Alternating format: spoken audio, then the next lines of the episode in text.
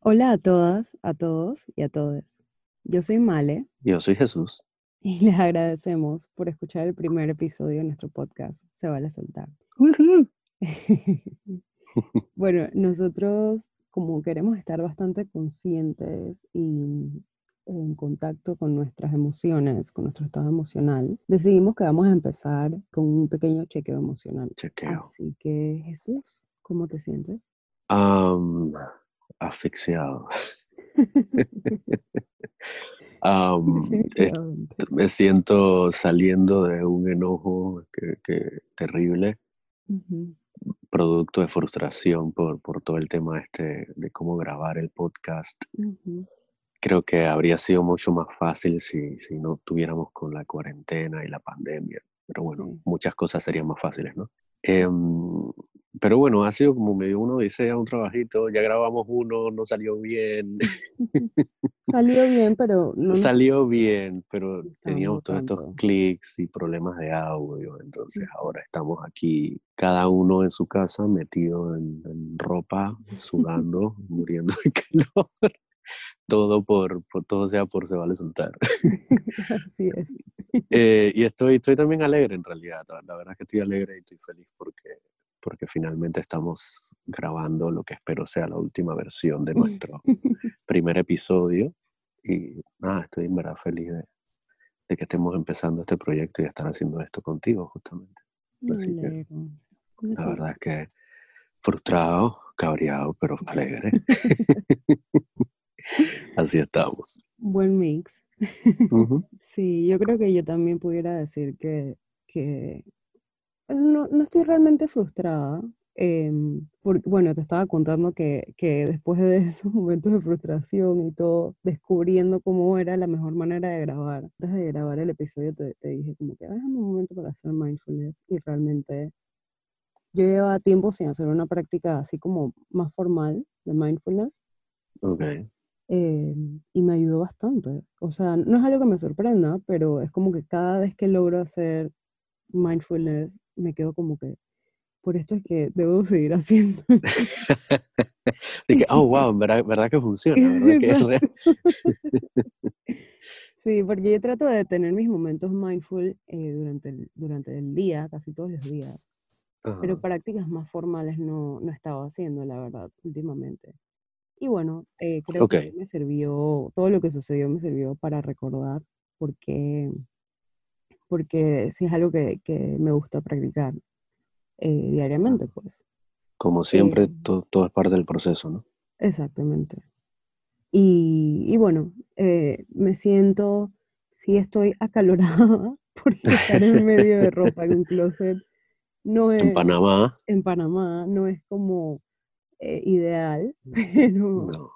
Eh, eh, y aparte de eso, pues eh, sí estoy emocionada, realmente eh, animada, porque, porque sí, como tú dices, este proyecto es algo que siempre hemos querido hacer eh, Sí, mucho tiempo y y lo estamos trabajando hace tiempo. mm, sí, y, y como tú dices, es parte del proceso, o sea, Sí. ya hemos aprendido a ser más resilientes eh, con cada obstáculo que se nos presenta en cuanto al podcast. Eh, Sí. Y bueno, pues eh, sí, estoy animada y, y bueno, espero que, también espero que este sea la versión final. Yo también. Vamos a ver, vamos Vamos a a ver. ojalá, ojalá. Ojalá que sí. Eh, y bueno, hablando un poquito sobre quiénes somos, Jesús, Claro. ¿Quiénes Eh, somos? quién eres y por qué quisiste hacer el podcast. ¿Quién soy? Bueno, yo eh, personalmente siempre, siempre había querido hacer un podcast, eh, pero más, más, más que nada por temas histriónicos, que es algo que, que Mm. eventualmente pod- podremos hablar, que son cosas, parte de las cosas con las que yo manejo en mi proceso y en mi camino de salud mental. Em, siempre había querido hacer un podcast, que si de risa, que si no sé qué. Y después siempre eh, tuve esta, esta idea de, de hacer algo sobre salud mental, hacer algo em, para comunicar sobre salud mental. Ujú. Eh, De hecho, yo ahí fue, sien- así fue que nos conocimos. así fue como nos conocimos, exactamente. Entonces yo um, siempre había tenido esto, soy psicólogo, ahora me dedico a la docencia, soy profesor de sociología, antropología, historia y psicología en secundaria. Y um, me, gusta, me gusta comunicar, o sea, me gusta eh, encontrar la manera de conectar con gente, eh, obviamente como todo en la vida tiene su parte que viene del ego, ¿no? Este, otra parte como de, ah, quiero, quiero ser pretty, quiero ser como, quiero, quiero ser famoso o lo que sea. Pero también tiene este lado de que en verdad me gustaría como, como conectar con gente y, y ayudar quizá por medio de mi experiencia a que otras personas puedan sentirse maybe identificadas o, o no solas en este proceso. Yo llevo años ya en tratamiento, eh, en psicoterapia. Em, he pasado por varios psicólogos, eh, varios psiquiatras. Em, tengo particularmente temas con eh, la regulación emocional, las conductas impulsivas, son, son temas que, que son muy, muy, presentes en mí, que gracias a Dios ya, ya los tengo más, más controlados. Eh, como decía mi, terapeuta el otro día, que en los últimos cinco meses he estado más estable que, que los últimos dos años, así que eso me hizo sentir bien. Eh, pero sí, o sea, realmente en, el proceso de salud mental me he encontrado con un montón de obstáculos, me he encontrado con un montón de, de información que no está buena, me he encontrado con... Que no te ha ayudado. que no me ha ayudado, muchas cosas que no me ayudaban, muchas cosas que sí, eh, aprovecho para decir que este podcast no tiene la intención de ser como didáctico ni nada, ¿no? Aquí no, no, estamos, para eso precisamente, sino para compartir nuestras experiencias, pero, pero sí, o sea, yo, yo sé que, que siempre había querido encontrar un medio por el cual comunicarme con la sociedad y de alguna manera abrir conversaciones sobre salud mental, quitar estigmas, que sea un poco más, más relajado la aceptación de que, de que sí, o sea, no, solo pues si tienes un trastorno o no, te diagnosticaron tal cosa, sino como que está bien querer mantenerte saludable, no solo física, sino también mentalmente. Y está bien hablar sobre tus emociones, está bien sentirte bien, sentirte mal a veces, está bien reconocer tus emociones, entonces... Mm, se vale. Entonces, eso, se vale, exacto, o sea, se vale, se vale... Sentir. Se vale darte una oportunidad y sentir y crecer y equivocarte y volver a meterle y, a darle, entonces... Estoy aquí más que nada por eso, para hablar de mi experiencia. ¿Y tú, cuál es tu, tu, tu motivación? ¿Qué es lo que te trae acá? Aparte de que quieras hacer un podcast conmigo porque soy pretty, pero... claro. Esa, esa, es la razón principal, ¿no? Eh, Obvio. no, bueno, eh, hablando un poquito sobre quién soy y por qué quise hacer el podcast, yo creo que eh, están un poco entrelazadas las respuestas. Ajá. Porque eh, yo soy una persona bastante sensible, sí. bastante Em, empática también. y, y, siempre he tenido, toda mi historia básicamente está, eh, gira alrededor de temas de salud mental. Em, debido a mi historia y a cosas que, que he vivido, yo mm, desde los menos de 10 años yo sufría ataques de pánico, eh, sufría insomnio y tuve que ser medicada. Em, y de ahí después de la, ya cuando inicié la adolescencia, em, el tema se fue intensificando y digamos que hace 10 años entré como en una depresión, o sea, sí era una depresión pues bien fuerte y desde ahí hasta ahora prácticamente he estado entrando y saliendo en, en episodios depresivos, soy súper ansiosa, eh, realmente un animal con el que me identifico mucho. Tienes mucha ansiedad. Gracias. Tengo mucha ansiedad. No eres ansiosa. Eh, la importancia del lenguaje, sí. Uno no es ansiedad. Gracias por, la, el recordariz. Em, y bueno, yo creo que, que, todas estas cosas me han, como tú dices, pues he aprendido muchas cosas a lo largo de los años. He intentado muchas cosas, eh, diferentes técnicas y yo soy alguien que necesita investigar, investigar, investigar Sí. Hasta mi psicólogo me dice que ojalá investigara menos. Investigas demasiado, todo. Investigo demasiado sobre, sí, sobre todo, y, y específicamente sobre salud mental y sobre psicología y demás también. Ujú. Yo estudio psicología, eh, todavía no me he graduado, pero si todo sale bien prontamente, eh, estaré en eso. Eh, Yes. pero, pero sí, pues, y mm, parte de, de, de quién yo soy y de, y de mi búsqueda de salud mental es eh, central en, en la razón por la que yo quise hacer el podcast. pues. Claro. Mm, Obviamente ya viene, ya, ya tú sabes quién viene. Tenía que mencionarla. No sé ni cuántos minutos van, pero wow. Esto, creo- quizás es un récord para dentro de nuestras conversaciones que, que, que hayas demorado tanto en mencionar a la susodicha. Exacto. Eh. Tengo que, en este, en este momento, en verdad, es válido. Bueno, siempre es válido, pero Siempre es válido. es válido porque es, es una parte muy importante de la razón por la que yo quise hacer un podcast. Ajá. Em, y es que hace varios años yo, en medio de mi búsqueda de salud mental, investigar y demás, encontré un TED Talk en, en YouTube, un video de Brené Brown. Y hablaba... Brené Brown. Yeah. Nunca te había oído cantar. Muy bien. No sé, que sentí que era, era oportuno hacerle como una. Un, un- un- un- Un qué sé yo, recalcarla de alguna manera particular, ¿no? Quizá podemos convertir eso como un ponche para. como, como los programas de radio, ¿ves? Que- Yo creo que es como, como cada vez que yo escucho el nombre de Brené Brown, suenan como unos angelitos detrás. Así como, como Yo sé. "Ah", ¿sabes? ¿Cuándo te, te- te la vas a tatuar, no? Probablemente. En el, en el, Probablemente. en el homoplato. quote en de el- ella o, o una frase, al- algo Puedes tatuarte una frase en las costillas, así como para que duela y, y- y lo recuerde y forme parte bien profunda de ti. siempre. Gracias, gracias por la idea.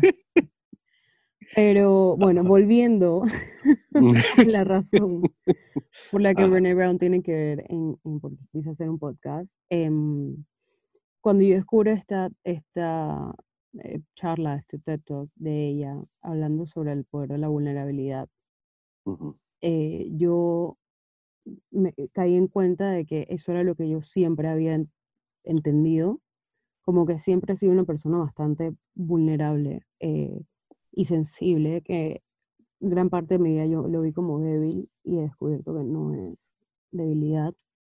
De hecho, es, eh, requiere mucho coraje y mucha valentía ser vulnerable. Demasiado. Y, sí, y, y la sociedad en la que vivimos, em, de hecho, nos enseña a no ser vulnerables. Claro, porque se, se- se vende como una debilidad. Exacto, y, y hacer como lo más racionales posibles y olvidar este otro lado de nosotros. que es Em, primordial. exacto.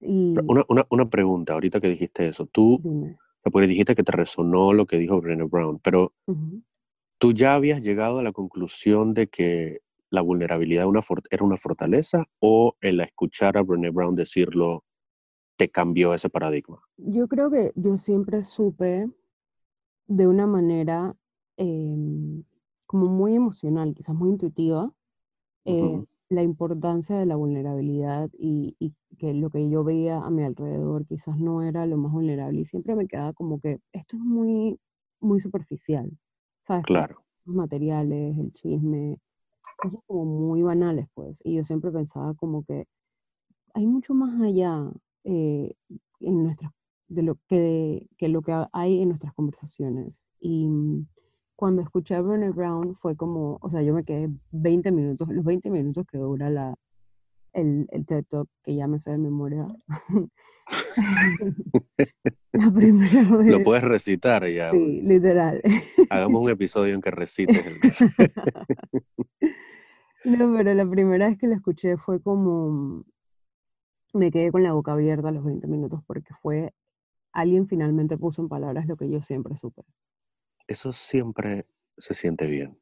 Es Esa, esa validación, cuando alguien pone en palabras algo que tú llevas mucho tiempo sintiendo y no, Y no nunca habías podido expresar. Ese es el poder de la palabra, al fin de cuentas. Sí, realmente. Y, y bueno, y también, o sea, lo importante para mí, porque yo soy una persona full intelectual y como el eh, científica y demás. Bastante racional, claro. Sí, eh, y bastante emocional, lo cual es extraño. Una combinación ahí bastante compleja. Sí, sí, definitivamente. Pero, pero lo importante para mí fue que Brené Brown no era alguien que simplemente lo decía porque a ella le parece o porque eh, mm, de alguna manera yo sé que las cosas que ella dice quizás son bastante comunes dentro de, él, de la sabiduría del Oriente, ¿no?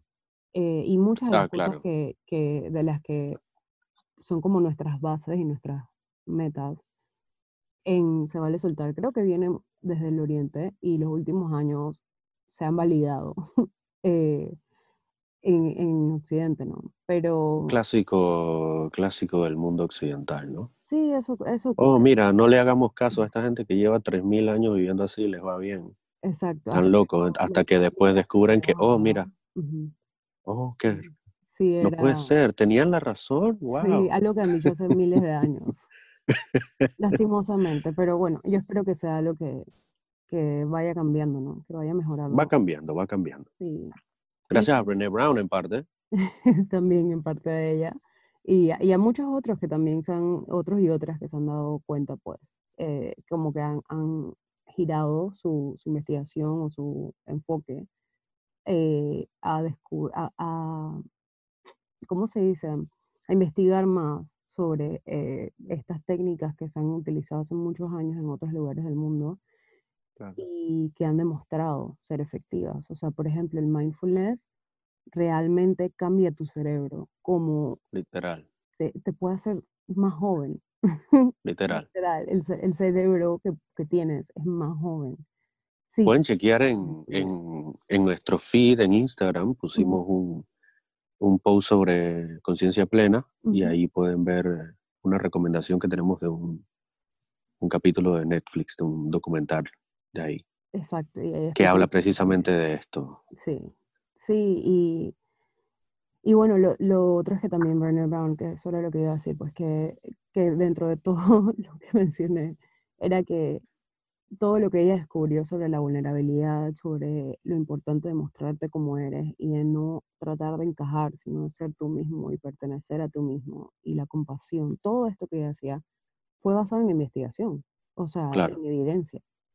Eh, y de hecho ella no creía que era así, ella creía lo contrario, ella Ella estaba intentando probar lo contrario, probar claro. lo contrario. Y después fue como que, oh no, La evidencia demuestra. lo contrario, y fue como que yo no quiero esto, y entró dentro de un, un, un breakdown.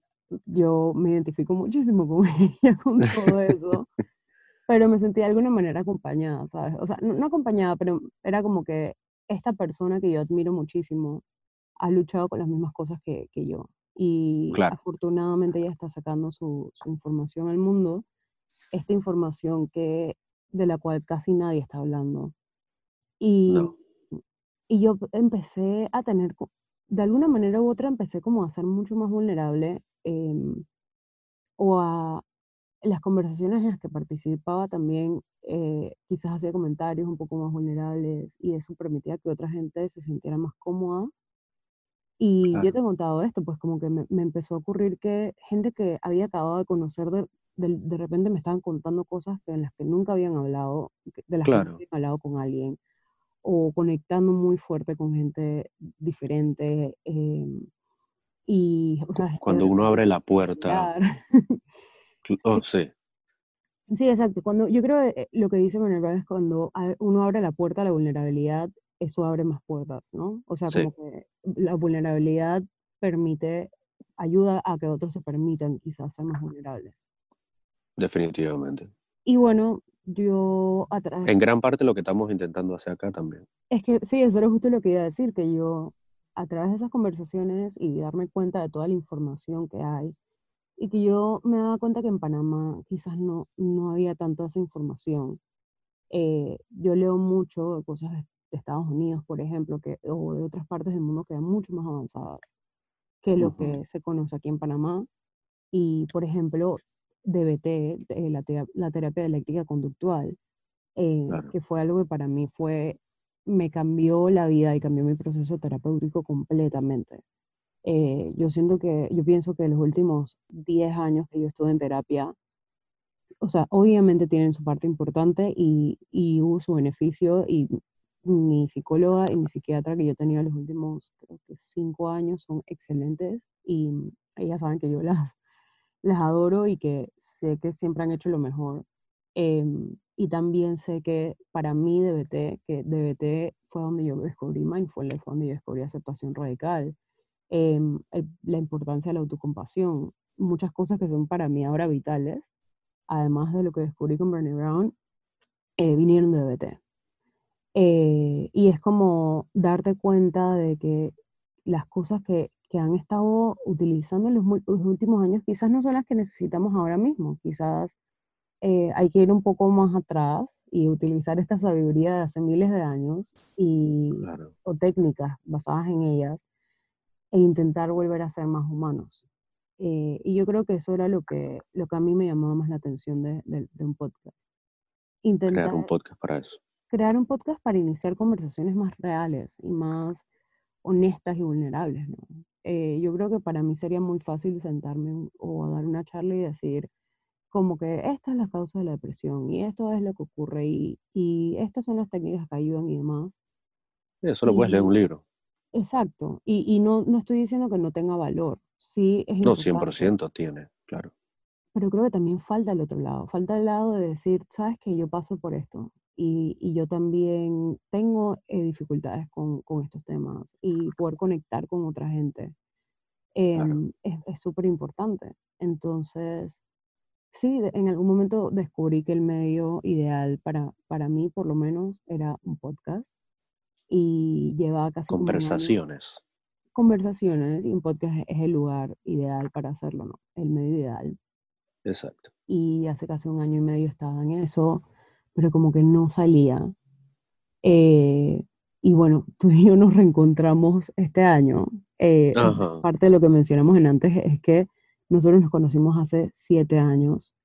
Y de hecho fue en, en, un grupo que buscaba, eh, un grupo de estudiantes de psicología que buscaba, crear una, la, la, intención era crear una ONG dedicada a educar sobre salud mental, era como crear conciencia y todo este tema. Eh, o sea, evitar el estigma, O, sea, prevenir, más, más, más, que enfocarnos como en el tratamiento de, de los no, claro. mental, era como prevenirlos. Prevención. Creando más conciencia. Crear conversaciones, temas. Sí, pero bueno, lo que, parte de lo que nosotros hablamos es que eh, quizás una de las razones por la que no, no se llegó a, a crear finalmente fue porque las personas que estábamos ahí no estábamos viendo tanto hacia adentro. Y quizás, de hecho, la ONG era una manera en la que enfocarnos de otros era más fácil que mirar hacia adentro, hacia el dolor que estábamos teniendo, eh,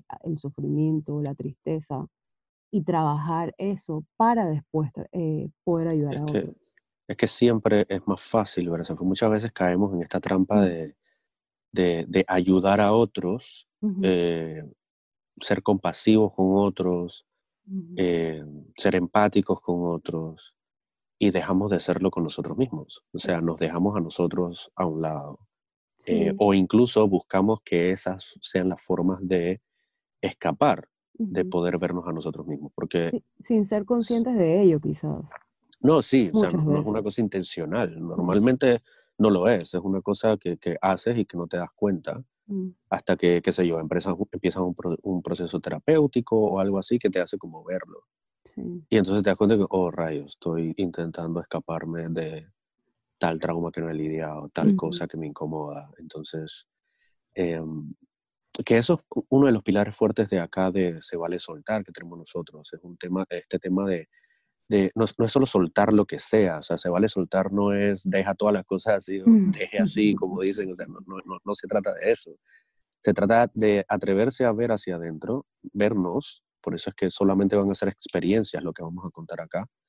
eh, vernos a nosotros mismos, a nosotras mismas y, y, poder saber dentro de eso que vemos en nosotros, qué queremos soltar, qué hace falta soltar, qué es lo que podemos trabajar y también qué es lo que queremos conservar. ¿no? Exacto, porque creo que esa es la parte de se vale soltar, pues como que se vale ser empático con uno mismo, se vale ser compasivo, se vale querer conectar con otra gente, ser vulnerable. Y también se vale soltar en el sentido de que eh, soltar el pasado, soltar traumas, soltar angustias, que es súper difícil, obviamente, pero creo que una parte importante para mí, por lo menos, era me imagino para ti también, eh, pero era crear como esta comunidad y de alguna manera em, brindarle un espacio a otras personas que quizás están pasando por lo mismo que nosotros. Definitivamente, sería muy, muy, muy positivo si pudiéramos llegar a crear una comunidad, crear esta, esta, esta, esta, noción de, de, gente que puede y que es capaz de ser, ser vulnerable, expresarse más abiertamente, conectarse con sus emociones atreverse a conectar con otros a partir de esas emociones. Exacto, sí, por eso esa, esa es una de nuestras metas, ¿no? Em, que quizás a través de nuestra experiencia y de nuestras conversaciones otras personas puedan atreverse a ver un poco más adentro y, y atreverse a soltar y aprender cosas nuevas. Em, y, y o sea, esa es como nuestra invitación, ¿no? Y también, o sea, quizás ayudar a que otros eh, no tengan que cometer los mismos errores que quizás nosotros cometimos. Eh, no tengan que pasar por las mismas trampas y los mismos valles. Sí, sí, porque digo, ha habido momentos en los que han sido bastante oscuros, por lo menos en mi recorrido. Eh, Definitivamente el mío también. Sí, y, y, ojalá pudiéramos evitar que alguien tuviera que pasar por eso. Eh, creo que la vida es realmente difícil como para caer en, en momentos tan oscuros como los que muchas personas vivimos, ¿no? Claro, sobre todo cuando existen las herramientas. Exacto. no, es que, no es que no hay esperanza, no es que no se puede salir, existen las herramientas. Exacto. Lastimosamente muchas veces no tenemos acceso a esas herramientas cuando, cuando nos harían más bien. Entonces yo sé que por lo menos en mi caso ha habido momentos en los que ahora los recuerdo y desearía tanto haber tenido las herramientas que tengo ahora en aquel momento para poder estar. Sí, pero Sin embargo, yo sé que todo es parte del proceso. Exacto. Todo pasa por, una, por una razón y por una Por una razón, exacto. Em, y bueno, realmente sí, como tú acabas de decir, yo creo que para mí, hablo, hablo para mí porque no me gusta hablar por otras personas. No, no claro. Pero eh, iba a decir que para mí era importante también que el podcast fuera de alguna manera lo que, lo que estabas diciendo, pues como una, un modo que podemos darle luz eh, o, mostrar esas otras herramientas y esos otros estilos o técnicas que podemos utilizar este, desde nuestra propia experiencia y no, no porque es como que lo que tengan que hacer, sino como si les, si les ayuda, sería excelente, si ayuda a otra persona o a otras personas a vivirse mejor eh, lo, lo, lo, que viven eh, a diario y a vivir plenamente, ¿no? Claro. Porque... No, y, y, también es, eh, no, se trata solamente de hacer un podcast para exponer heridas y decir, mira, a mí me pasó esta cosa, sino también eh, expresar cómo fue nuestra experiencia tratando esa herida, tratando ese tema, tratando ese problema. Y, um, y qué sé yo, o sea, yo, yo, yo, yo sé que a mí, por lo menos cuando escucho a otras personas, hablar de cómo ellos superaron algo me da nuevas luces o nuevas ideas sobre cómo yo puedo procesar algo quizá en mi vida. Entonces eso es, sí, otras perspectivas también. Claro. Sin embargo, siempre hay que hacer la salvedad de que el proceso de cada uno es totalmente diferente y único. Exacto. Sí, y compararnos con otras personas es, es, muy doloroso. Creo que es una trampa en la que caemos constantemente y eso Caemos muy fácilmente, sí. Eh, y, y nos dificulta aún más. O sea, no, no, realmente no es algo que te motive. Digo, hay algunas personas que sí, pues, pero, pero muchas veces a mí me pasa por lo menos que cuando me comparo con otra gente, no me motiva a estar, a, como que, bueno, pues quiero lograr también lo que hizo la otra persona. Mm. Siento que la manera en la que, en la que termino sintiéndome es peor porque es que yo no podía lograr eso, yo no podía hacer eso, era porque tengo mis, temas de salud mental y me hace... esta, está bien darse cuenta de que, de que no te sirve eso, porque está bien, hay gente a la que le sirve compararse con alguien y decir que ah, quiero llegar a esa persona y se meten y trabajan, lo que sea. Exacto. Pero hay otras personas que ver la misma cosa, el mismo post en Instagram, le puede dañar el día, haciéndose, haciéndole pensar que es menos, que no es capaz, que ta, ta, ta, ta, ta. Sí, o sea, Y depende es, es válido darse cuenta, lo, lo, lo, lo interprete, ¿no? claro. Y creo que eso es lo importante también, como estar consciente de cómo interpretas las cosas, qué significado le das tú mismo Sí. eh, a cosas que, que simplemente son lo que son. Em, y, o sea, por ejemplo, algo que quería mencionar era sobre el tema de, de cómo surgió el podcast, porque nosotros llevamos, o sea, nos reencontramos después de años que no habíamos hablado, este año nos reencontramos y casi que al mes entramos en cuarentena Sí. Eh, y en alguna conversación como que surgió el tema de un podcast y ambos nos quedamos Claro, fue que, hey, yo siempre he querido hacer un podcast. Y le dije, bueno, yo también siempre he querido hacer un podcast. Exacto. Y siempre he querido hablar de salud mental. Yo también. y fue como que, ¿por qué no lo hacemos si estamos en cuarentena, tenemos más tiempo y sería ideal, ¿no? Para, para ayudar a otra gente que también debe estar pasándola muy mal y que sé que muchas personas la, la, la hemos estado pasando mal en algunos momentos durante la cuarentena. O bueno, Sí. Sí. eh, Ha habido momentos bien difíciles. Para mí, durante la cuarentena, Sí, ha realmente. habido momentos bien pesados. Y, y bueno, creo que la primera mitad, por decirlo así, estábamos súper emocionados, la primera mitad de la cuarentena, súper emocionados, estábamos conscientes de lo que queríamos hacer con el proyecto y demás. Tenía otro nombre. Tenía otro nombre, tenía Era otro otra logo, cosa. era otra cosa completamente distinta.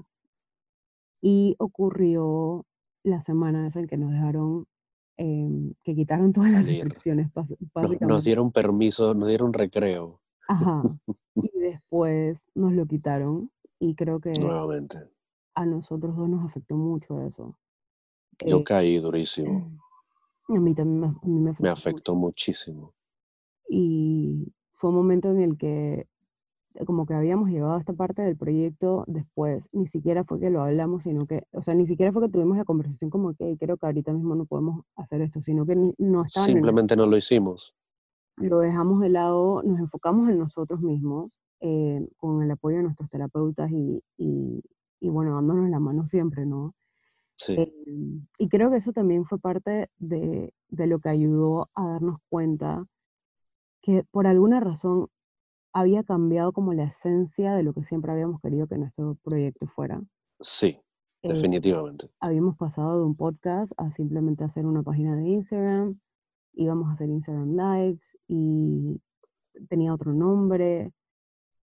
Ocurre este, este momento de, de crecimiento, vamos a decirle. De que- sí. y crecimiento, claro. Exacto. Eh, y no, como que volvimos a abrir los ojos y fue como que esto no, esto no era.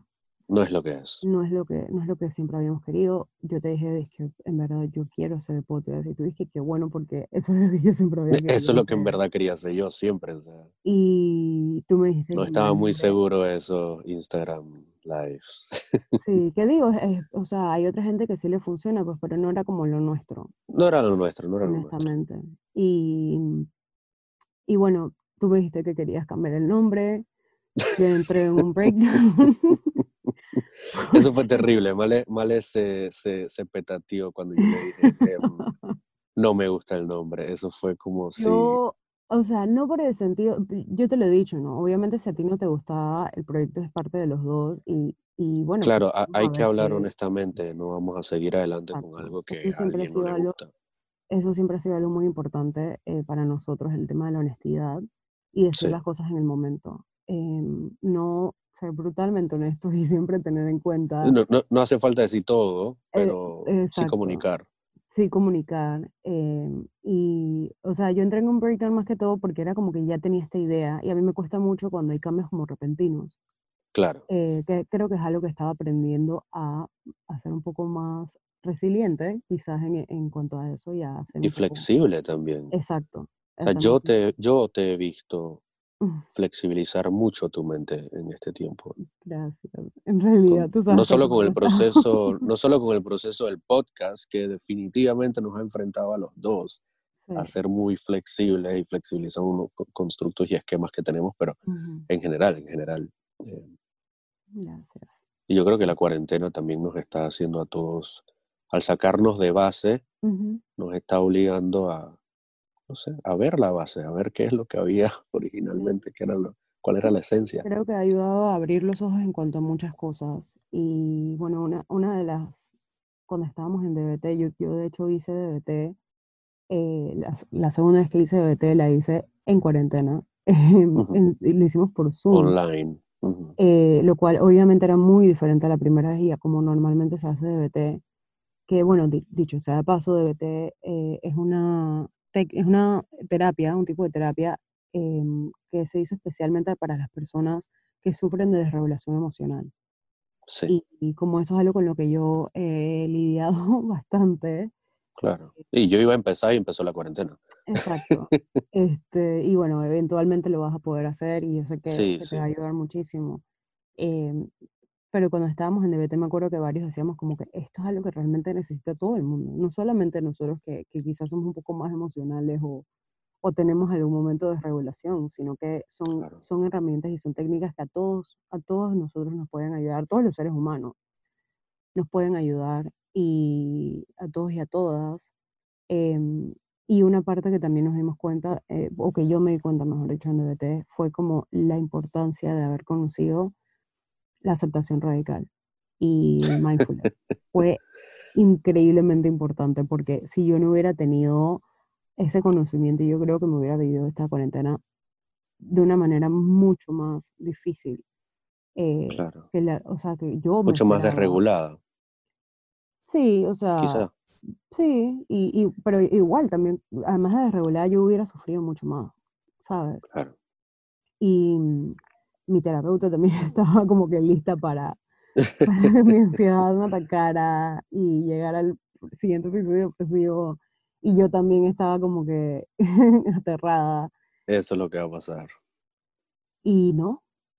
No pasó. No pasó. Y yo creo que en gran parte ha sido muchas de las cosas que, que las metas que nosotros tenemos dentro de, de, de Se Vale Soltar son, han sido las cosas que a mí me han ayudado a que el, último año yo he estado muchísimo mejor que lo que he estado los últimos 10 años de estar en terapia y con tratamiento eh, farmacológico, psicofarmacológico. Me alegra mucho. Gracias. Y bueno, como tú dices, tú también, y o sea, yo también he visto el proceso que tú has tenido a lo largo de estos últimos cinco meses y, se nota. Gracias. Em, y es algo como súper lindo, ¿sabes? Ser parte de, eso y saber que ambos estamos trabajando juntos. Claro. Y eso, eso es lo rico, ¿no? De, de poder presentar esto a, otras personas y quizás ellos también, o, escuchándonos a nosotros como que esto nos, realmente nos está ayudando. Ojalá los motive también a intentar cosas diferentes, no tienen que ser lo que nosotros decimos, pero sí a encontrar lo que, lo que a ellas y a ellos les puede ayudar. Les funcione en su camino hacia la salud mental. Exacto, exacto. Y bueno, Brené Brown tuvo que ver también con el nombre del podcast. Viene Brené de nuevo. Viene Brené de nuevo. o sea, no voy a decir lastimosamente, verdaderamente. El, el, podcast, el podcast nació de una crisis de ansiedad. Exacto. que yo entré en un breakdown y estábamos, llevábamos un día entero en, la computadora hablando y como que no, no, no Buscando nombres. Sí, y no llegábamos como a, al punto en el que ya como que eso era. Claro. Y yo un momento te dije como que yo necesito hablar de cómo me siento porque estoy demasiado frustrada. Sí. Y te dije, que sabes que justo hoy estaba escuchando este podcast de Brené y él, ella estaba hablando de un libro con un señor que, que ha trabajado bastante sobre el tema de, de la inteligencia, no la inteligencia emocional, sino como el, conocimiento eh, emocional y la regulación emocional y demás. Ok. el libro se llama em, eh, Darse permiso para sentir. y, y, tú me dijiste que, claro, se vale sentir. Y yo dije, sí, se vale sentir. Pero entonces fue como, se vale sentir. el se vale. El, después, o sea, como que después nos quedamos como que se vale sentir, será, será uno la palabra. Y yo entro, o sea, empezamos a buscar otros verbos y yo entro en otro breakdown. Otra breakdown, otra crisis. Yo misma, o sea, mientras tú como que, pero tranquila, estabas, o sea, estabas como tratando de ayudarme y yo como que necesité un momento para ser mindful y escuchar lo que mi cerebro me decía. Y fue como una voz interior me decía, es que, Male, suéltalo. Y Eso yo fue una todo. vez dije, se vale soltar. Se vale soltar. Como, yo creo que para mí el relief que me dio, como esa, em, esa sensación de, sabes, como que se vale soltar. Ya. Fue como que... Y lo soltaste. Exacto, y fue, y fue para mí como, esto es lo que yo quiero que otras personas sientan cuando, cuando, o sea, que cuando lean el, el título del podcast, cuando el nombre del podcast, cuando entren a la página, cuando escuchen el podcast, eso es como que esa, esa sensación es la que quiero que, Claro. que, que- que tengan, pues, la- los que... Ese, ese alivio de la, del hacerse consciente de que puedes dejar Exacto. ir, Y puedes te lo soltar. dije y tú dices que eso es. Eso es. Y después, entre más lo hablábamos, más nos gustaba. Más sí, porque es como, engloba muchas cosas, ¿no? Que, Engloba mucho. antes, la parte de, de cosas que son válidas. Es válido sentir, es válido, Sí, eh, es válido sufrir también, es válido tener dolor, es válido eh, muchas cosas. Y también lo importante de que es válido soltar. es Em, válido soltar. Y bueno, el, yo sí quisiera que mencionaras un poco el logo, porque eh, a mí me encanta la historia detrás del logo. Ok. Eh, Em, bueno, parte, de- o sea, primero habíamos hecho un logo para- con manos superpuestas, pero era muy dramático y entonces Sí. decidiste hacer una sesión de fotos. yo, yo no pude porque eh, la, la, la imagen que estábamos usando, de hecho, era un screenshot que yo había tomado una foto mía, literalmente por, por pereza a buscar la foto en mi disco duro. Entonces, a- a- trabajamos con esa, lo cual obviamente limitó muchísimo la capacidad de, de editar y de hacer las cosas. Era una mano que era de mi hermana y la, la superponíamos y eran tres, superponíamos tres veces. Quedó muy bonito, pero era bastante dramático, Sí. así como tú dices, ¿no? Era bastante oscuro. Estaba muy bueno, sirve para el episodio de Halloween quizás, pero más allá de eso, entonces después recibimos fue Ian, nuestro, nuestro friend Ujú. Ian, que nos dio un feedback sobre eso, sobre la imagen y nos ayudó a cambiar un poco la perspectiva. Nuevamente, como todo ha sido en este proceso de, de crear Se Vale Soltar, hemos, eh, hemos llegado a lo que parecen respuestas que después nos, nos damos cuenta de que en realidad no son. Sí, en realidad solo son un paso más hacia exacto. la verdadera respuesta. ¿no? Sí, porque Y seguimos en ese proceso todavía. Yo me acuerdo de cuando Ian dijo eso, primero yo fue como que, ay, no, pero ya estaba como más flexible, quizás. Ajá, Y es que, bueno, pues, ok, vamos a ver qué es lo que sí funciona. Eh, es válido lo que nos está diciendo, tiene razón, la verdad. Y fue como, descubrí que nosotros dos estábamos como muy diferentes en cuanto a cambiar lo que ya creíamos que, que había, o sea, lo que habíamos decidido, pues. Sí, o sea, definitivamente no fue la misma reacción que cuando decidimos cambiar el nombre de Corriente Plena, que era el ori- original. Cuando decidimos dejar ese nombre a un lado, la reacción fue mucho más fuerte que las otras veces, ¿no? sí. Y bueno, entonces- después yo, yo, yo dije, bueno, en realidad voy a tomar la misma foto de nuevo y tomé la misma foto. Y, pero terminé fue haciendo toda una sesión de fotos con mi mamá, mi hermana y yo tomando fotos a las manos en todas las posiciones posibles. Y um, eventualmente llegamos a una foto que hicimos mi mamá, mi hermana y yo, y que terminó siendo el logo final. Es la foto, el logo final de Se Vale Soltar, es la mano eh, de mi hermana, mi mamá y yo una sobre otra. Y, y que recuerdo que, que al verla nos gustó nuevamente. Fue como, como claro, esto, esto, esto es. ¿no? Tú, tú y yo hablamos mucho de un tema, o sea, tú y yo sabemos, tenemos particularmente un tema con el, el agarrarnos de la mano, que es algo que supongo que hablaremos eventualmente en algún podcast con mayor profundidad, ujú. pero es este tema de sostener, ¿no? De dar sostén a la otra persona, no de cargar a nadie. No se trata de eso, eso no es ayudar, eso es codependencia, sino de dar tu mano y, para que otra persona pueda tomarla, para que otra persona pueda tomarla y, y, acompañarse, claro, mutuamente, ¿no? Entonces, eh, siento que ese, ese logo transmitía mucho eso. Y bueno, después pasamos a la otra parte que fue elegir el color del fondo. Ese fue otro, otro tema. Que fue otro tema larguísimo. Pero, pero yo creo que a mí lo que me encanta es el tema, o sea, del logo es el significado, ¿sabes? Porque no es como que las manos de cualquier persona, eh, no, no. manos que encontramos en cualquier lado, sino que fue, de hecho fue, tú me dijiste que la pasaste bien con tu familia. Sí, y fue súper espontáneo. Yo iba por una foto y de la nada mi mamá dijo, ah, vamos a poner la mano así, vamos a poner la mano así, y terminamos haciendo toda una tarde de fotos. Y eso me encanta, pues, y me encanta el, el, hecho de que las manos que salen ahí son una familia verdadera y de gente que realmente se, se, se, acompañan y se dan la mano. Y se aman, claro. Y se ayudan a, a soltar, a soltar las cosas que, que no... Definitivamente. No tanto bien, ¿no? Entonces, por eso para mí, cuando, cuando lo vimos fue de que esto, esto es. Esto es. Y, y, sí, por eso quería que, lo, que, lo, que compartieras un poco de eso, porque para que sepan un poco más el significado, ¿no? Yo creo que las cosas que nosotros hacemos siempre tienen mucho detalle. Tienen mucho detalle. Yo creo que eh, nosotros ambos somos demasiado obsesivos, demasiado. sobre, sobrepensamos las cosas. Sí. Quizá no demasiado, pero es una, una calidad, una cualidad bastante presente en cada uno. Muy detallista. Bueno, yo, yo de hecho tengo rasgos obsesivos compulsivos, así que yo soy claro. Yo soy, yo soy más de compulsiones, de hecho, entonces eh, sí. es un tema de... Sí. Que ambos tenemos unas fijaciones fuertes, pero en el caso de Se Vale Soltar nos ha ayudado muchísimo a crear algo con lo que realmente estamos felices. O sea, si ustedes entran a nuestro Instagram, todos nuestros posts están pensados de antes. Tenemos reuniones para ver qué capción vamos a escribir, o sea, es, es una, una, le metemos mucho corazón, porque es algo que realmente nos importa bastante. Sí, realmente queremos que, que el, significado o el, el, mensaje que se envíe siempre sea uno como de, de, eso, de acompañarnos, de, de, una, de crear conexiones, de, de hacer como... Somos una, comunidad, comunidad, no estás solo.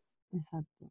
No estás solo, no estás sola nunca y siempre va a haber alguien que, que, te puede escuchar, siempre hay alguien que te puede dar la mano, aunque sea muy difícil mostrarte vulnerable y honesto y decir esto me está pasando, creo que es algo que, que si nosotros viviéramos más desde ese lado, nuestras vidas serían mucho más fáciles. En, mucho más plenas. Y mucho más plenas, exacto. Y bueno, la, el tema de la vida plena, de cuando yo descubro el tema de la vulnerabilidad y me doy cuenta como que los últimos años había estado más que todo como tratando de sobrevivir y no vivir, bueno, toda mi vida prácticamente, y no vivir plenamente. Como que es algo en lo que podemos caer muy fácilmente, sobre e todo con el ritmo de vida que llevamos hoy en día. Exacto. Sobrevivimos, comemos, vamos, nos movemos, pero no estamos realmente en conexión con nosotros mismos. de lo que estamos haciendo, ¿no? Em, y, bueno, cuando, cuando yo, por lo menos yo cuando descubrí eso, el tema de como, bueno, quiero en, verdad empezar a vivir, em, hubo cosas que, que, bueno, que cuando nosotros empezamos a hablar fue como que estos son los pilares de eso, vale soltar. Además de que son nuestras metas personales y, y, lo que quisiéramos que otras personas tuvieran más de eso en su vida, o sea, o queremos invitarlos, ¿no? A tener más de eso en su vida, también estas son nuestras, nuestras bases como proyecto. Claro. Primero, obviamente, está la conexión. Los, pilares sobre los cuales nos paramos, sobre los que queremos trabajar y hacia los cuales estamos trabajando al mismo tiempo. Exacto, exactamente. Claro. Y, y mucho desde donde nace nuestro, nuestro podcast y nuestro, nuestro proyecto es desde esto. Y bueno, primero eh, eh, iba diciendo que primero la conexión, o sea, la conexión es realmente la razón por la que estamos aquí vivos. Nacemos para conectar nacemos para conectar, nuestro cerebro está em, conectado de una manera eh, que cuando conectamos con otras personas, eh, o sea, e-, esa es Se activa, cambia. cambia, está mejor, eh, está más sano. Em, esa es la mejor manera en la que podemos regularnos realmente, conectando con otras personas y sintiendo y si otras personas.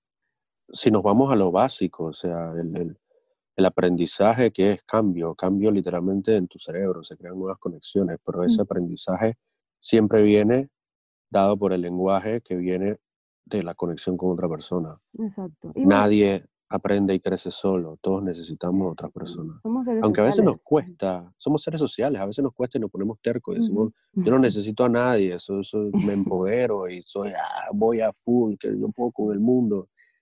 Bueno, no es que tú puedas con el mundo, es que también eres parte del mundo. Exacto, y, también eh, ah, esto que es un, algo que es muy importante para, para nosotros, pues el tema de, de que solos, o sea, solos puedes lograr las cosas. Es más difícil, pero puedes lograr las cosas. Claro. Pero juntos es mejor. Es mejor. Juntos es mejor, siempre. Juntos es mucho. De hecho, esa es la razón por la que como especie ahorita mismo estamos, eh, claro. existimos, ¿no? Sobrevivimos gracias a, pues gracias a conectar con otras personas, porque no éramos los más rápidos, no éramos los más hábiles, no éramos los más fuertes ni más grandes como especie, y de alguna manera u otra logramos superar muchísimas cosas, eh, muchísimos obstáculos como especie. Y fue gracias a, a conectar con otras Conectarnos. Me da risa que en, en, el libro de antropología, en la escuela que estoy usando ahorita mismo, eh, em, el autor es se llama el, el, apellido del autor, y em, habla de, de que el humano era gordo y sudoroso. Es, él lo así, éramos gordos y sudorosos, pero el conectar con otra gente y el trabajar en equipo es lo que nos ayudó a sobrevivir. un, ejemplo bien claro es la forma más, más antigua de cacería es hombres que se ponen a, en diferentes puntos a corretear a, una presa, a la presa, que está hecha para correr rápido. Pueden cazar un león, si quieren, un tigre, está hecho para correr rápido, pero el hombre por, ser, por trabajar en equipo eh, y seguir como acosando a la presa, eventualmente la presa literalmente se muere de cansancio.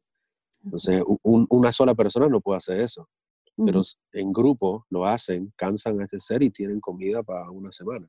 Entonces, nacimos para conectar, estamos hechos, todas nuestras toda nuestra, nuestra genética está armada de manera tal que nos hacemos mejores los unos a los otros al conectar. Exactamente, y por eso por, para nosotros es súper importante el tema de la conexión y de, y de conectar con las personas que nos escuchan y que quienes nos siguen. Em, y, y, creo que las demás bases, de hecho, son como las maneras en las que podemos conectar mejor entre nosotros. Claro, conectar contigo, conectar con otros. Exacto, Exacto, porque tenemos la vulnerabilidad y bueno, ya de la vulnerabilidad. Ya sabemos que es la, base. Eh, lo, lo, descubrió muy bien y el tema es que ella dice que si no somos vulnerables no podemos vivir vidas plenas. Y de hecho, unido a eso está el tema de la autocompasión. Eh, ella también descubrió que... Que es todo un tema que es todo un tema y a veces es muy difícil, pero como habíamos mencionado antes también, ¿no? Eh, que es muy fácil a veces ser más compasivos con los demás que con uno mismo. Y puede ser eh, parte, de, por lo menos para mí, yo, yo estoy segurísima que es en parte mi crianza, no solamente mi crianza en casa, sino también en, en el colegio, la sociedad en la que vivimos.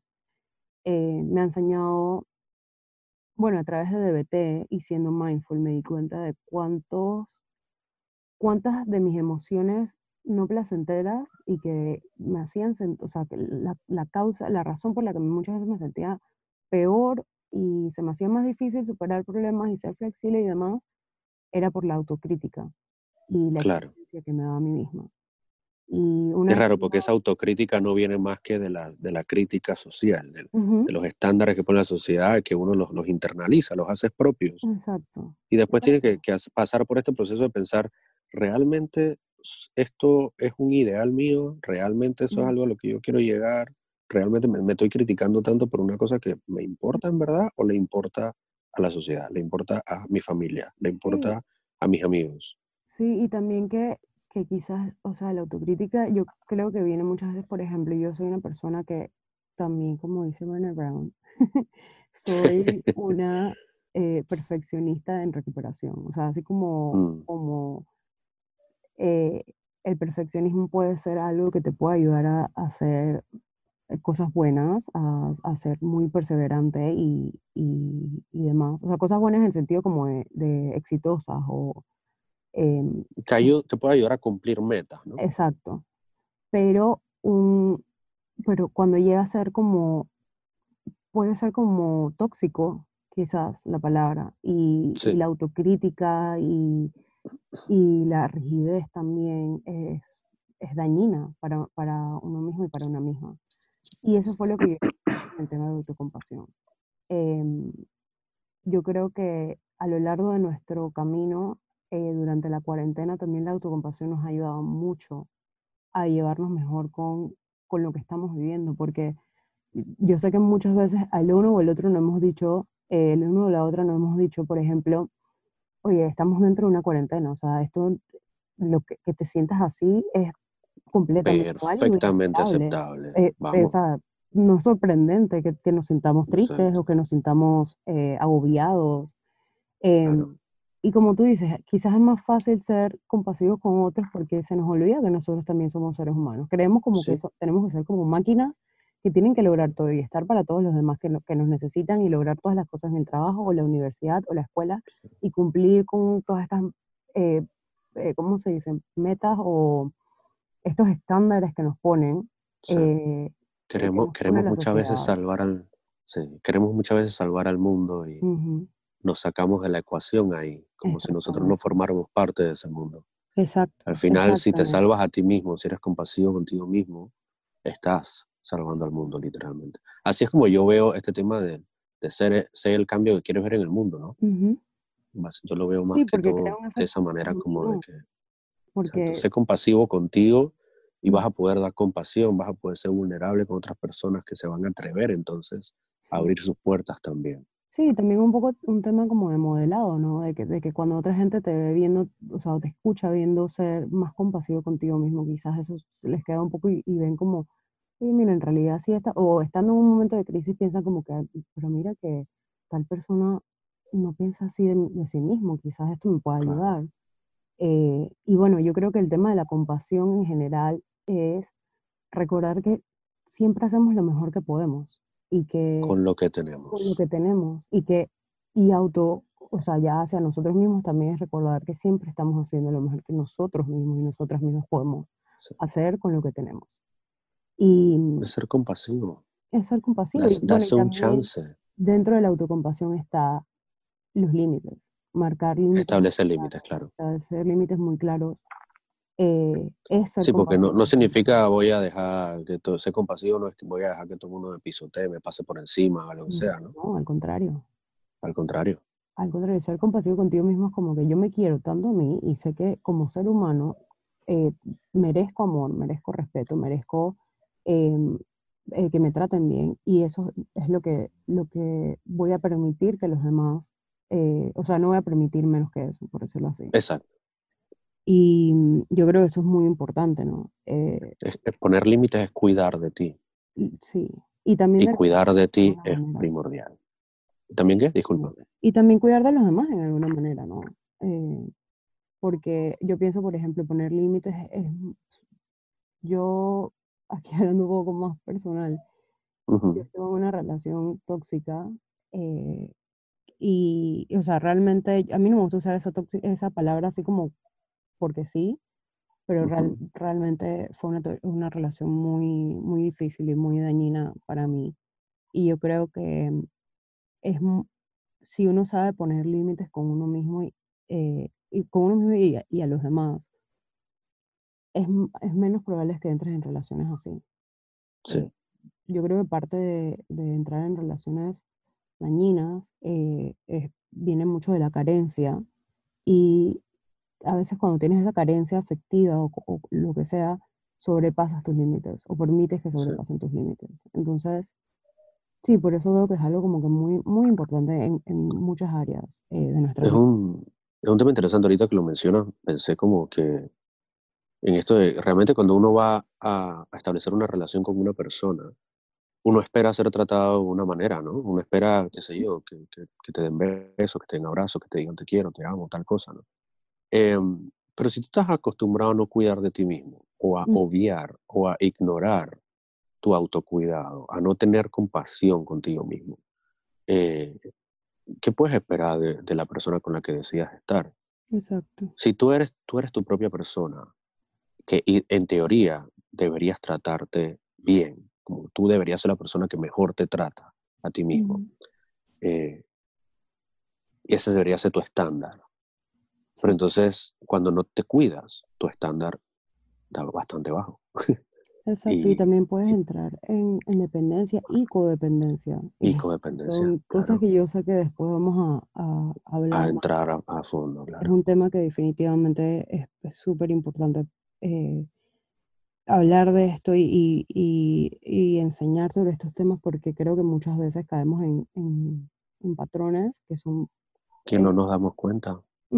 Y, que, y que quizás serían si tenemos la información es más fácil eh, vivir de otra manera y, más estar conscientes. Estar conscientes. Yo quiero hacer... Ah, sorry. Disculpa. antes de que sigamos a conciencia plena, quería como mostrar un ejemplo porque a mí, yo no lo veía antes, esto fue algo que tú me hiciste ver y, y que, que me parece que es un buen ejemplo porque hablamos del tema este de meter, de, meter, de poner límites, ¿no? Ponemos límites, eh, hay que poner límites para mí, pero ¿cómo se ven exactamente esos límites? ¿Qué es poner un límite? Y a mí me pasaba, por ejemplo, que si yo estaba hablando contigo eh, y a mí me empezaba a dar sueño, mm. ahorita que estamos en cuarentena, ¿no? Estamos hablando por FaceTime o lo que sea y me empieza a dar sueño. Y yo no soy capaz de poner ese límite y decir, me voy a, a dormir, vamos a cerrar esta llamada porque ya necesito irme a dormir. Yo era incapaz de hacer eso porque yo no veía válido el, el, el, el irme a dormir como una... Eh, como algo válido para cerrar una llamada con una persona que es importante para mí, pues. Y, y, poco a poco eso fue algo que tuve yo que ir flexibilizando y que te agradezco mucho porque me lo hiciste mucho ver. Y es algo que me ha ayudado también a llevarlo a otras relaciones, donde yo digo, bueno, sí, eh, habíamos quedado de hoy, pero mira, hoy no me siento muy bien, la verdad es que no, no, estoy totalmente, necesito tomarme un espacio, hoy no puedo, ¿qué te parece mañana?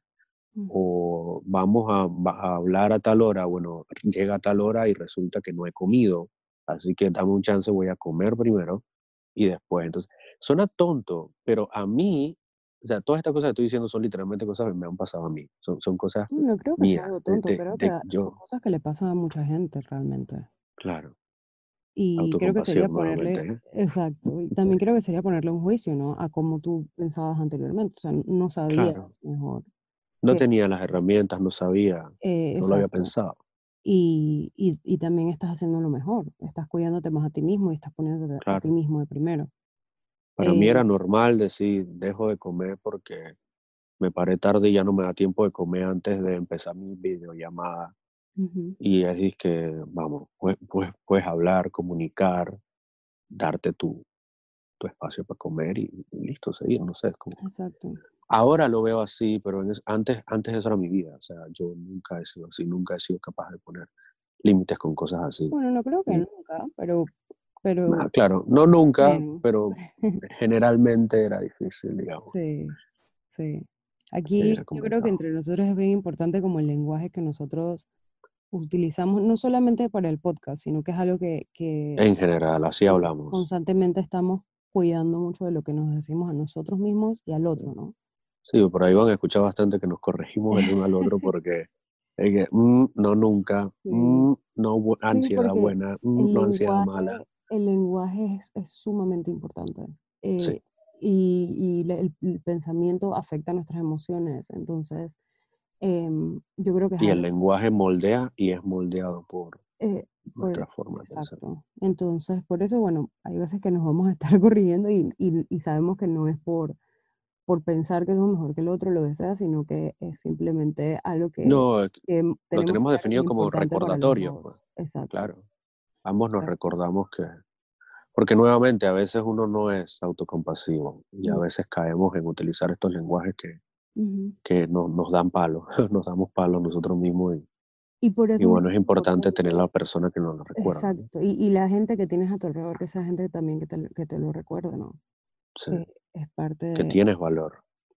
Y, que, y que simplemente por ser tú, por, por ser, mereces. eh, Mereces. mereces eh, que te Solo por ser mereces. Exacto. Y bueno, rápidamente, el capitalismo nos enseña otra cosa, ¿no? Eso, es tema. eso es importante decirlo, pero bueno. Em, vamos a pasar al mindfulness y aceptación y cambio. Yo creo que las tres van bastante unidas. Eh, como dijimos, mindfulness es algo que, que inició, de hecho, dentro del budismo. No es realmente una meditación. em, o sea, se puede hacer como meditación, pero no es realmente como un- una técnica que, que está hecha para relajarte, sino para realmente vivir en el aquí y ahora. Es Y para forma, que formará parte de tu vida. ujú, es, es algo que realmente es, una- es un estilo de vida, eh, Claro. vivir así. Ser consciente Y todo ser el tiempo. consciente.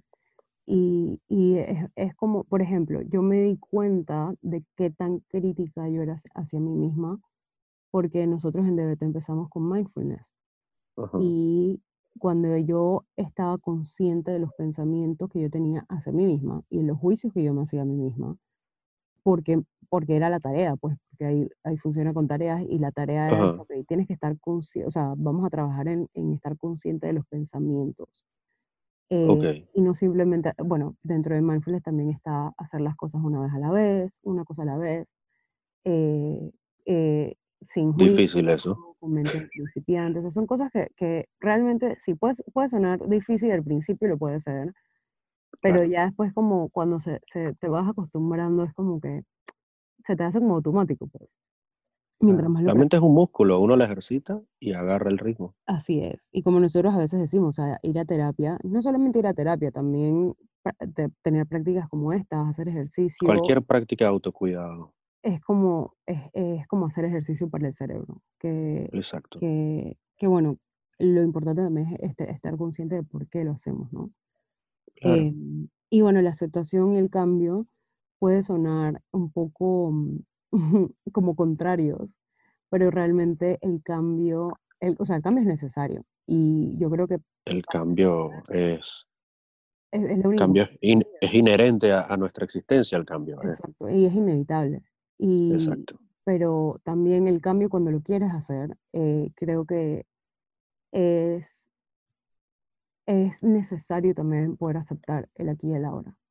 Exacto. Eh, la aceptación radical de eso habla y también va muy unida al mindfulness, que es el estar consciente del aquí y el ahora, de qué es la realidad, que no es mi interpretación, Sin juicios. es, exacto, que no tiene juicios, que no, o sea, es simplemente ver las cosas como son, ver los hechos como son, aceptar que tienen una causa y una razón que están muchas veces fuera de nuestras manos. O sea, nuestra vida realmente, muchas cosas están fuera de nuestras manos.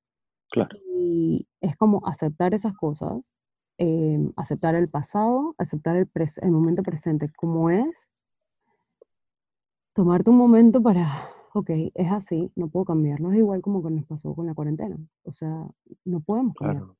No podemos cambiar, estamos encerrados, punto. Sí, o sea, y, y- no es, y no es cuestión de que, o sea, es- estamos encerrados, yo diría, estamos protegidos dentro de nuestras casas, ¿no? Claro. Y ahorita mismo no podemos hacer nada para cambiar eh, que hay un virus afuera. Lo que sí podemos Exacto. hacer es decidir, por ejemplo, protegernos y quedarnos en casa.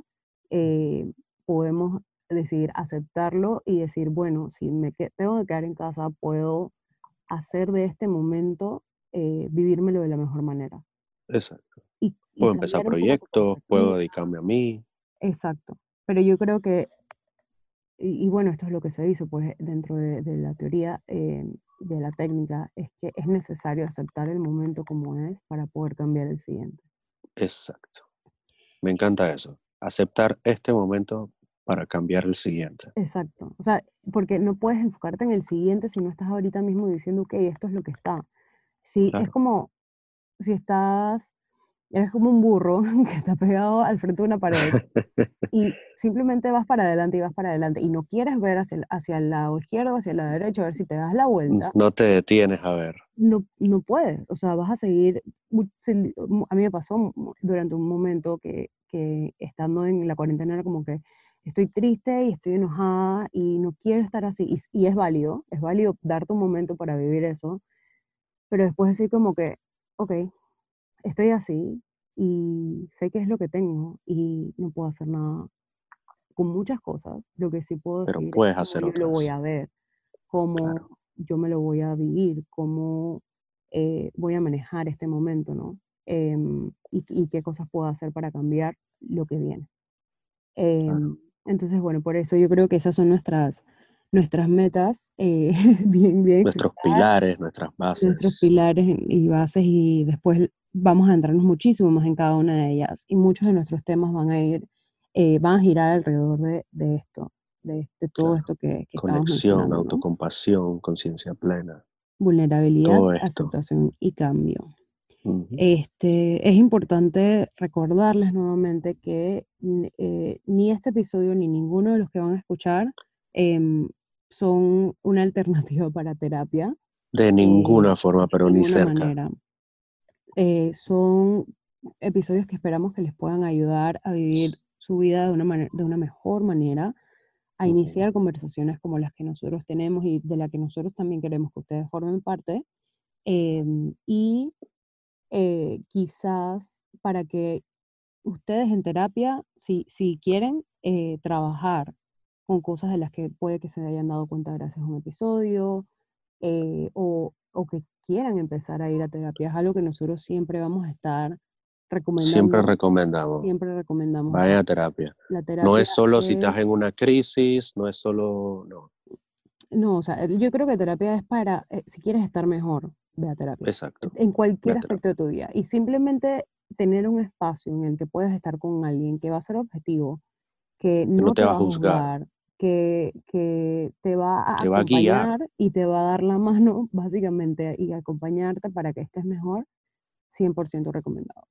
Em, y nosotros siempre, siempre vamos a decir esto, pues, no, no tomen esto como si fuera terapia, y si algo les remueve eh, o, se dan cuenta de algo en lo que quieren trabajar, eh, vayan con su terapeuta, con un profesional de, salud mental y, y, trabajen con ellos. De veras que, que a nosotros nos encanta hacer esto, eh, pero estamos muy conscientes de, de, que esto no puede, no es lo mismo que, que terapia. Claro.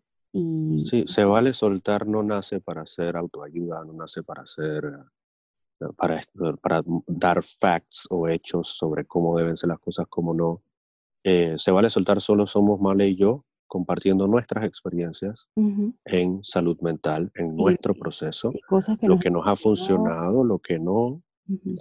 Y si resuena algo contigo, espectacular. Eh, y siempre, nuevamente, vayan a terapia. Nunca se van a arrepentir de, de haber ido a terapia y les invitamos en realidad a, mirarse, a verse, darse un momento para realmente verse quiénes son, qué, qué, hay adentro. Y no tener, no tener miedo a, enfrentar, a enfrentarlo. no, no tiene que haber temor a enfrentarse a lo que hay adentro, cualquier tipo de emoción. Porque nuevamente, no hay emociones negativas ni positivas, solo hay emociones. y, y, es válido son válidas y son, nos dan información y bueno, después vamos a entrarnos mucho más en, todos estos temas. Claro. Eh, pero, pero sí, o sea, eh, las emociones son válidas. Tratan de vivírselas lo más em, objetivamente posibles, o sea, como lo más... Lo más conscientemente, conscientemente posibles, exacto.